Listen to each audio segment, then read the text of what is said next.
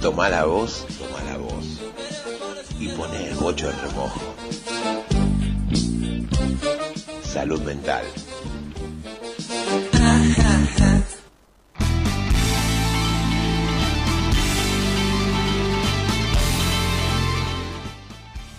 Seguimos acá en otro programa más de Tomar la Voz. Estamos escuchando ahí los oyentes diciéndonos qué dejan para último momento. Y ya entrando en el tramo final de, de este programa, no lo dejamos para último momento, pero es el momento de la columna esperada de salud mental. Uno podría decir eh, último, pero no menos importante. Todavía no es el último, entonces todavía mantiene su importancia, la importancia que salud mental se merece. Totalmente, porque estamos hoy haciendo el capítulo 2. ¿A vos te gustan las secuelas, eh, Nechi? A mí me gustan las secuelas. Hablando un poco de cine. Sí. Esta es la secuela, este es el capítulo 2 de eh, una, mm, un tema que tratamos en su momento, que también tuvo mucha repercusión en redes sociales, en los podcasts de salud mental, eh, que los pueden escuchar en Spotify con el nombre Salud Mental, que tiene que ver con las previas. Hablamos sobre este ritual que los jóvenes tienen muy instalado y cuando empezamos a hablar de las previas empezamos a meternos también en el consumo, qué tipo de consumo y en qué ritmo, con qué dinámica hacen los jóvenes eh, de sustancias psicoactivas. Y eso nos dejó picando una pregunta que es, si los jóvenes son el reflejo de la sociedad, toda, ¿qué están reflejando con este tipo de consumo los jóvenes hoy en día? Entonces eso eh, me hizo reflexionar, me hizo buscar, y por supuesto no hay respuestas eh, taxativas, exactas, sí hay más preguntas, porque justamente es una, una buena pregunta a veces vale mucho más que una respuesta. Así que si empezamos a ver sobre el consumo de los jóvenes, empiezo a pensar sobre el consumo en general. Y lo que los pensadores, los filósofos actuales sostienen es que estamos en la llamada sociedad del consumo. ¿Sí? Muchas veces uno tal vez escuchó esto, pero creo que vale la pena preguntarnos qué implica para las personas vivir dentro de la sociedad del consumo. ¿Sí? ¿Qué implicancias tiene en nuestra vida y en por supuesto, nuestra salud mental. Porque cuando el consumo eh, empieza a ser tan importante, uno podría decir que está ligado a nuestra identidad, a nuestro ser. El consumo y quiénes somos están muy ligados entre sí. Vayamos un poco cómo llegamos a esta sociedad de consumo. Todo empezó, un punto así como importante, fue la segunda revolución industrial. Hoy estamos con muchas fechas. Está la segunda bien. revolución industrial que a principios del siglo XIX comenzó, que implicó la eh, mayor cantidad de producción de artículos, de productos, de objetos, una cantidad muchísimo más acelerada, por lo tanto había más stock para consumir. Entonces al haber más stock, la gente empezó a consumir más. Así fue creciendo el ritmo de consumo de las personas hasta llegar a un otro punto importante en los 90 más o menos con la globalización y el neoliberalismo.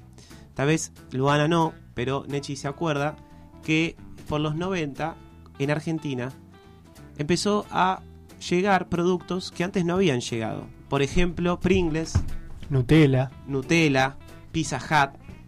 Y así un montón de, de- de- de cadenas o de productos extranjeros que podía uno conseguirlo. Por ejemplo, también a unos años anteriores llegó marcas como Lacoste, Argentina. Y todos veíamos como algo muy bueno el poder consumir esos productos. Como que bien, ahora nosotros vamos a poder conseguir esto que aquellos afortunados que viajaban afuera podían. ¿Por qué? Porque justamente en los 90, en el neoliberalismo, con la globalización, fue un punto donde el consumo se masificó y se globalizó absolutamente en todos lados. Y eso generaba que todos en el globo pudieran consumir lo mismo o estuviesen al alcance de productos que ya no están limitados por cuestiones geográficas. Entonces, uno empieza a ver que eh, el ritmo de vida hoy en día está muy marcado por el consumo y el tipo de consumo que tenemos. Porque parecería que, como habíamos dicho antes, el consumo y la identidad están muy ligados. Muchas veces uno da una imagen de quién es a partir de lo que consume, de la ropa que lleva puesta. ¿Cuántos de nosotros tenemos o conocemos gente que tiene remeras con el logo de la marca? Total. Gorras. Total, sí, sí. Mochilas. Porque uno entiende que según el tipo de marca que uno consume, es el tipo de forma de ser que tiene. Mm. Uno le da a entender al otro con las marcas quién es.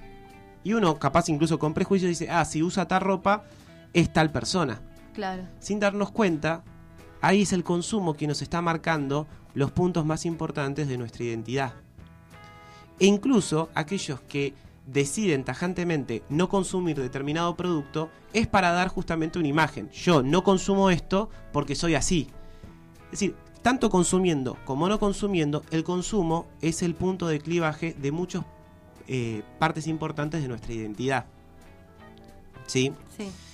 Y acá uno se empieza a meter en este tema y empieza a ver que hay un montón de pensadores que hablan sobre esto. Y hay unos conceptos muy importantes que les quiero traer. Punto número uno. La paradoja del coleccionista invertido.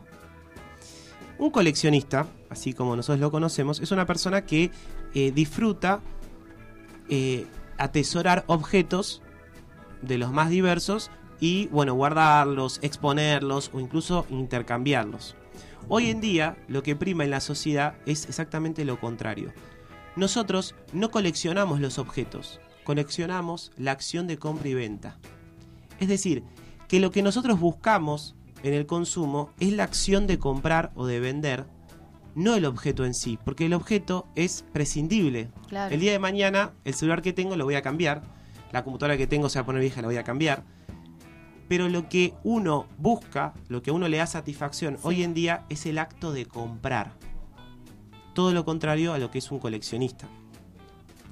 Entonces, eso también habla de muchas veces cuando uno le pregunta algo, che, ¿cuándo pasó tal cosa? Uno dice, y pará, yo cambié el auto ese año, así que tenía que haber sido más o menos. Ah, sí, ahí yo cambié el celular. No, ahí es cuando nos fuimos de viaje y, y no, y no sé qué compramos. Es decir, que compras importantes en la vida marcan un poco la biografía de cada uno. O es un- una forma de irse guiando. Claro. Eso como para entender hasta qué punto el, el consumo está eh, muy metido en, nosotros. Y en esto que el producto en sí no, no es tan importante, sino todo el valor de mercado que ese producto tiene. Porque uno puede decir que eh, uno compra determinado jean, no tanto por la calidad de su tela, por, sus costuras, sino porque es de determinada marca. Y todo el valor simbólico que tiene esa marca, uno al comprarla la quiere adquirir y así eh, alimentar su identidad. Después lo que es la calidad del producto no importa. Entonces, que el consumo sea parte de nuestra identidad y sea un pilar importante implica que tengamos que trabajar más, tener más deuda y menos tiempo de ocio, de descanso. ¿Para qué? Para obtener más dinero y poder así comprar hacer- los productos. Y tener esa acción que nos da satisfacción. Exactamente. Y eh, sigue sosteniendo nuestra identidad. Una especie de idea de buscar un confort para ese confort nos lo da tener muchos objetos, pero para eso tenemos que trabajar. Y entonces Es- tenemos menos tiempo de descanso. Claro. Y otra cosa también que algo que habla sobre este tipo de consumo y cómo, cómo estamos metidos en esto, es que en la plataforma de videos YouTube, todos la conocen Sí, me sí. imagino, los 25 canales más vistos, de esos 25, 5 son del unboxing.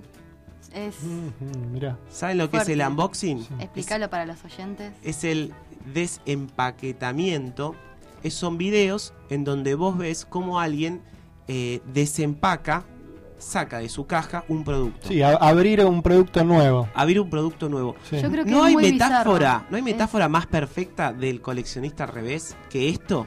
Vos estás viendo cómo alguien abre un producto que es un momento de placer muy grande dentro de esta sociedad occidental en la que estamos metidos, capitalista por supuesto. Porque a lo que se le agrega Otro dato más importante a tener en cuenta, si hablamos que el consumo tiene que ver con nuestra identidad, es que los productos están atravesados por un concepto que se llama obsolencia programada.